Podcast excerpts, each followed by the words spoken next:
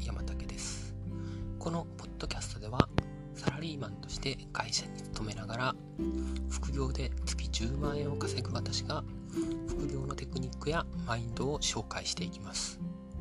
今回はブログを副業として取り組むことで身につけられるスキル能力についてお話ししたいと思います。今サラリーマンの方でブログを副業として始められる方が増えています。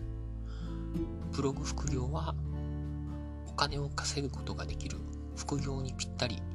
なものですがお金を稼ぐという観点以外に様々な能力を身につけることができます。ブログで身につけられる能力としては主に3つ挙げられます。1つ目は記事執筆による文書作成能力です。ブログで記事をたくさん書いていく中で文章の書き方というのがどんどん磨かれていきます。その結果文章の表現力が豊かになりさらに文章を書くスピードが大幅にアップします。どうしても単調な文章になってしまうとユーザーが読みづらいのでいろいろな表現を駆使したりさらに語尾だったり始まりの文章などがすぐに思い浮かぶようになって様々なバリエーションの書き方ができるようになります。さらに書くスピードも最初のうちはスピードが出ないものの書いてる間にどんどんスピードが上がっていき一般的な文章を書くときにすぐに書けるようになっていきます。これがブログ副業によって得られるスキルです。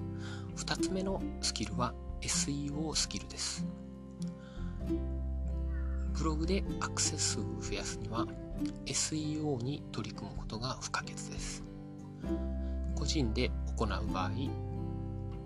どうしてもニュースサイトなどで取り上げられない限り爆発的なアクセスを見込めず主に取り組むところとしては Google などの検索エンジンによる流入を増やすことが施策になっていきます。その結果どのように記事を書けば検索順位を上げられるのかさらにどういった方向性でブログを成長させれば全体の検索順位が上がるといった戦略が、え、磨かれていきます。SEO スキルというのはかなりイメージがしにくいのですがブログという実験の場を持って日々 PDCA を回していくことで身につけられるスキルです。さらにどういった要因が検索順位に影響するかということを知るだけでも他の人々との差が生まれていきます。最後にブログを副業で取り組むことで得られる能力としてユーザーニーズを捉える能力があります。これは先の SEO スキルとも関連するのですがユーザーがどういったことに困ってるかという困ったことを探すのがブログの副業にかすなわちマネタイズのところに関わってきます。ユーザーが困ってないものをどれだけ記事を書いてもマネタイズに結びつけるのは難しいです。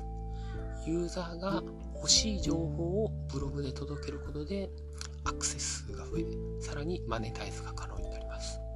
その中でユーザーがどういった情報に困ってるかといった観点で常にブログを考え記事を書いていくのでユーザーニーズを捉える力が身についていきます。これはブログだとアクセス数という形で数値化できるので